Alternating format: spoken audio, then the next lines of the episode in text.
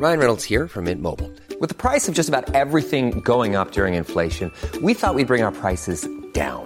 So to help us, we brought in a reverse auctioneer, which is apparently a thing. Mint Mobile unlimited premium wireless. Ready to get 30, 30, bit to get 30, bit to get 20, 20, 20, bit to get 20, 20, bit to get 15, 15, 15, 15 just 15 bucks a month. So, Give it a try at mintmobile.com slash switch. $45 upfront for three months plus taxes and fees. Promo for new customers for limited time. Unlimited more than 40 gigabytes per month. Slows. Full terms at mintmobile.com.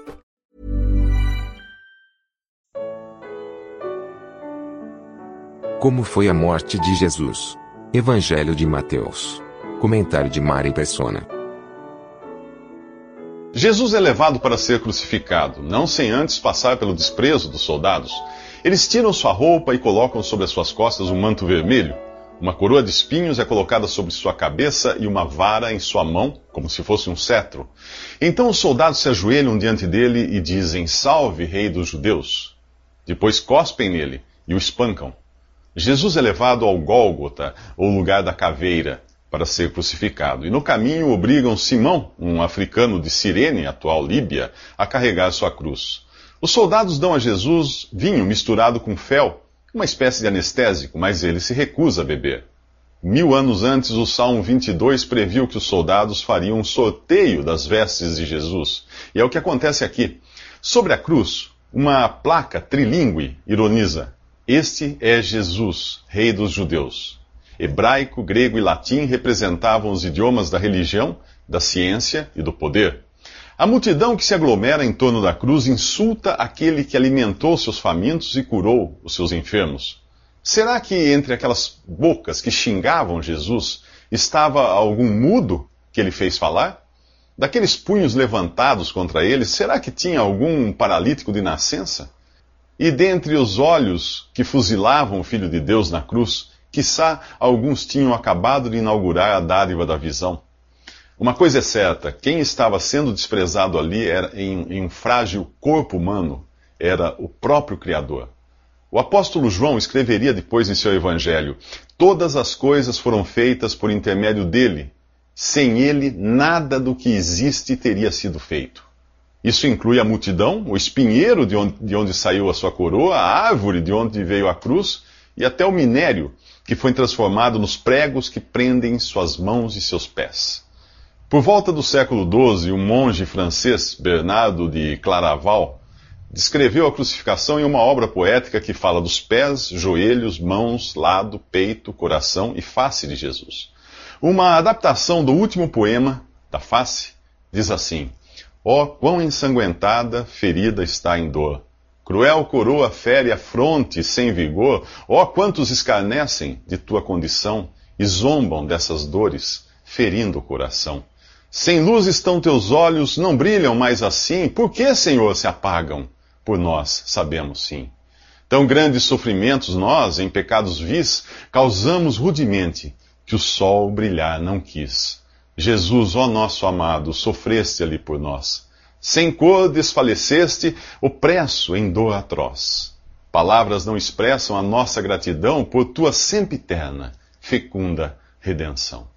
Curiosamente, os ladrões crucificados ao lado de Jesus se unem em coro junto com a multidão e também xingam Jesus. Então algo acontece com um deles nos próximos três minutos. Aos pés da cruz você encontra de tudo: religiosos, soldados, políticos, juízes, ricos, pobres, todos contra o Filho de Deus. Até o mundo do crime está ali representado pelos dois ladrões crucificados com Jesus. 700 anos antes, Isaías previra que o Messias seria contado com os transgressores. No início, os dois criminosos zombam de Jesus, mas quando um deles grita: Você não é o Cristo? Salve-se a si mesmo e a nós, o outro repreende, dizendo: Você não teme a Deus, nem estando sob a mesma sentença? Quem é esse ladrão que de repente muda de lado? Séculos depois, alguém inventaria uma biografia para ele. Seu nome seria Dimas, ladrão e assassino perigoso, filho de um chefe de quadrilha. Porém, e agora vem a melhor parte, Dimas, que matou seus próprios irmãos, não matava velhos, mulheres e crianças, e teria ajudado a família de Jesus durante sua fuga para o Egito. Quem disse isso? A tradição. Quando você lê os evangelhos, não está lendo o que diz a tradição, está lendo autores inspirados por Deus que relatam o que viram e ouviram, de testemunhas que ainda estavam vivas quando os textos foram escritos, copiados e lidos em todo lugar. Qualquer um poderia desmentir a história uh, caso ela não passasse de lenda. Se você acredita no jornal que está na banca, não há razão para duvidar dos evangelhos. A tradição, porém, tem um caráter diferente pois ela pode incluir lendas, fantasias. As religiões baseadas na tradição são cheias de misticismo, de crendices, de superstições, e, elas, essas coisas servem mais para escravizar as pessoas que seguem essas religiões do que para libertar essas pessoas. O cristão não segue esse tipo de tradição, mas ele segue o relato dos fatos, como o próprio Pedro escreveu em sua segunda carta. De fato, não seguimos fábulas engenhosamente inventadas quando lhes falamos a respeito do poder e da vinda de nosso Senhor Jesus Cristo. Pelo contrário, nós fomos testemunhas oculares da Sua Majestade. A tradição, que inventou uma maquiagem para aquele criminoso e o apelidou de bom ladrão, tenta dar a ele o mérito por sua salvação. Se você chama de bom um criminoso que num assalto mata apenas o pai de família, poupando a mãe, os filhos e a avó, então vá em frente, acredite na tradição foi a palavra de Jesus. A palavra de Jesus que transformou o coração daquele criminoso. Ele acabara de ouvir Jesus dizer: Pai, perdoa-lhes, porque não sabem o que fazem. Se aquele Jesus podia interceder pelos cruéis algozes, havia uma chance para ele também, para aquele ladrão. O bandido suplica então: Jesus, lembra-te de mim quando entrares no teu reino. Jesus responde: Eu lhe garanto que hoje você estará comigo no paraíso. Minutos depois, aquele homem estava no paraíso, não por ser um bom ladrão, mas por ser um pecador convicto que confiou na graça e na misericórdia de Deus. Nos próximos três minutos, Jesus não é morto pelos guardas. Depois de ser humilhado e castigado na cruz pelos homens durante três horas, a terra é envolta em espessas trevas. Chega a hora de Jesus ser feito pecado por nós receber sobre o seu corpo os pecados de todos os salvos por ele e sofrer o juízo de um Deus santo. Se nas três primeiras horas ele ficou entre os homens e Deus, absorvendo todo o ódio endereçado ao Criador, nas três horas de trevas ele fica entre Deus e os homens, absorvendo todo o juízo divino contra o pecado. No final da sua agonia, Jesus dá o mesmo brado que foi descrito por Davi mil anos antes no Salmo 22. Meu Deus, meu Deus, por que me abandonaste? O Evangelho de João revela as palavras que trazem consolo a todo pecador que espera que Deus resolva a questão do pecado. Está consumado, está pronto, está acabado, a obra já foi realizada, nada mais precisa ser feito. Então, só então, Jesus pende a cabeça e entrega o Espírito. Embora os homens sejam responsáveis por entregar o Filho de Deus à morte, ninguém matou Jesus. É importante você se lembrar de que Jesus é Deus, e ao adotar a forma humana, entrou neste mundo de uma forma ímpar, gerado pelo Espírito Santo e nascido de uma virgem. Apesar de assumir a forma humana, ele não herdou a natureza pecaminosa de Adão, portanto, ele não tinha pecado, nunca pecou e jamais poderia pecar. Foi o pecado que trouxe a morte ao ser humano. Como Jesus não tinha pecado, ele não estava sujeito à morte. Esqueça os artigos, livros e documentários que tentam explicar a morte de Jesus do ponto de vista médico. Ele não morreu como consequência da crucificação. Ele simplesmente deu sua vida. Ele decidiu morrer e morreu. Algo que nenhum de nós é capaz de fazer com as mãos e os pés atados. No capítulo 10 do Evangelho de João, ele prometeu que daria a vida por suas ovelhas e também mostrou que morrer seria um ato voluntário. Ele tinha o poder de morrer e de voltar a viver. Veja o que ele disse: Por isso é que meu Pai me ama, porque eu dou a minha vida para retomá-la. Ninguém a tira de mim, mas eu a dou por minha espontânea vontade. Tenho poder para dá-la e tenho poder para retomá-la. Esta ordem recebi de meu Pai. No fim do dia, os soldados quebram as pernas dos dois ladrões crucificados para acelerarem sua morte. O diafragma de alguém pendurado de braços abertos e sem apoio pra, para de funcionar, não funciona mais, a pessoa não consegue respirar, morre asfixiada. Quando eles chegam a Jesus para quebrarem as suas pernas, descobrem que ele já está morto. Então o soldado enfia uma lança no lado de Jesus e sai sangue e água. Durante séculos, milhares de animais foram sacrificados para permitir que os sacerdotes de Israel entrassem na presença de Deus levando o sangue de uma vítima inocente. Agora, o sangue do verdadeiro Cordeiro de Deus está disponível para purificar todo aquele que crê em Jesus e torná-lo apto a entrar na presença de Deus sem ser consumido. O sangue de Jesus, seu Filho, nos purifica de todo o pecado. Foi o que escreveu o apóstolo João. Você acredita nisso? Você crê nisso? Nos próximos três minutos, Jesus é sepultado. Quando Jesus dá o brado que assinala o momento da sua morte, a criação entra em convulsão, solidária ao Criador. A terra treme, as rochas quebram, sepulcros se escancaram.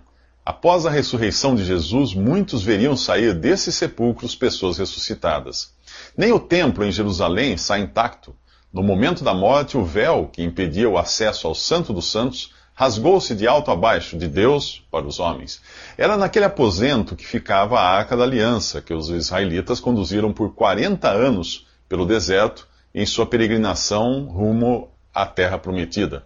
A arca representava a própria presença de Deus, e ninguém podia tocá-la ou seria morto. Apenas o sumo sacerdote, Podia entrar no Santo dos Santos uma vez por ano, levando uma tigela com o sangue de um animal sacrificado. Ele borrifava o sangue sobre a tampa da arca, que era chamada de propiciatório. Qualquer outro que entrasse ali seria morto, inclusive o sacerdote, caso não levasse o sangue. O medo que as pessoas naturalmente têm de se encontrarem com Deus é justificado. Encontrar-se com Ele sem o salvo-conduto do sangue é condenação certa. A ideia não é estranha. Todos nós somos obrigados todos os dias a apresentar algum tipo de salvo-conduto ou ingresso para entrar em algum lugar. Você precisa apresentar o ingresso, a passagem ou o crachá se quiser entrar no cinema, no avião ou na empresa. Dependendo do país, você corre o risco de ser morto caso tente atravessar a fronteira sem o passaporte e o visto. Se antes o acesso à presença de Deus era limitado ao sacerdote hebreu, levando o sangue de um animal, agora esse acesso está franqueado a todo aquele que crê no verdadeiro Cordeiro de Deus, Jesus, e na eficácia de seu sangue derramado na cruz. Algumas religiões ainda insistem em dizer que você precisa de um sacerdote para representá-lo diante de Deus, ou para garantir esse acesso, mas o próprio apóstolo Pedro descarta essa ideia. Ele escreveu que os que creem em Jesus são uma geração eleita, um sacerdócio real, uma nação santa, um povo exclusivo de Deus. Na carta aos Hebreus diz que todo aquele que crê em Jesus tem ousadia para entrar no Santo dos Santos pelo sangue de Jesus, por um novo e vivo caminho que ele nos abriu por meio do véu, isto é, por sua carne. Se você crê em Jesus, os seus privilégios de acesso são infinitamente maiores do que os dos sacerdotes. Uh, não deixe que alguém que se intitule sacerdote tire de você esse privilégio ou queira se colocar entre você e Deus. A palavra de Deus é clara: há um só Deus e um só mediador ou intermediário entre Deus e os homens, Jesus Cristo, homem. Mas e se alguém disser que você precisa de um intermediário ou de um mediador para ir a Jesus? Bem, então ouça o que ele mesmo diz: Vinde a mim todos os que estáis cansados e oprimidos, e eu vos aliviarei.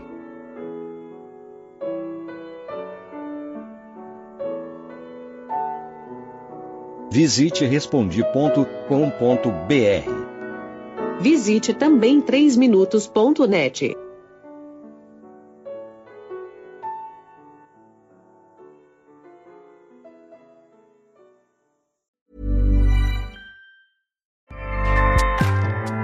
ACAST powers the world's best podcasts. Here's a show that we recommend.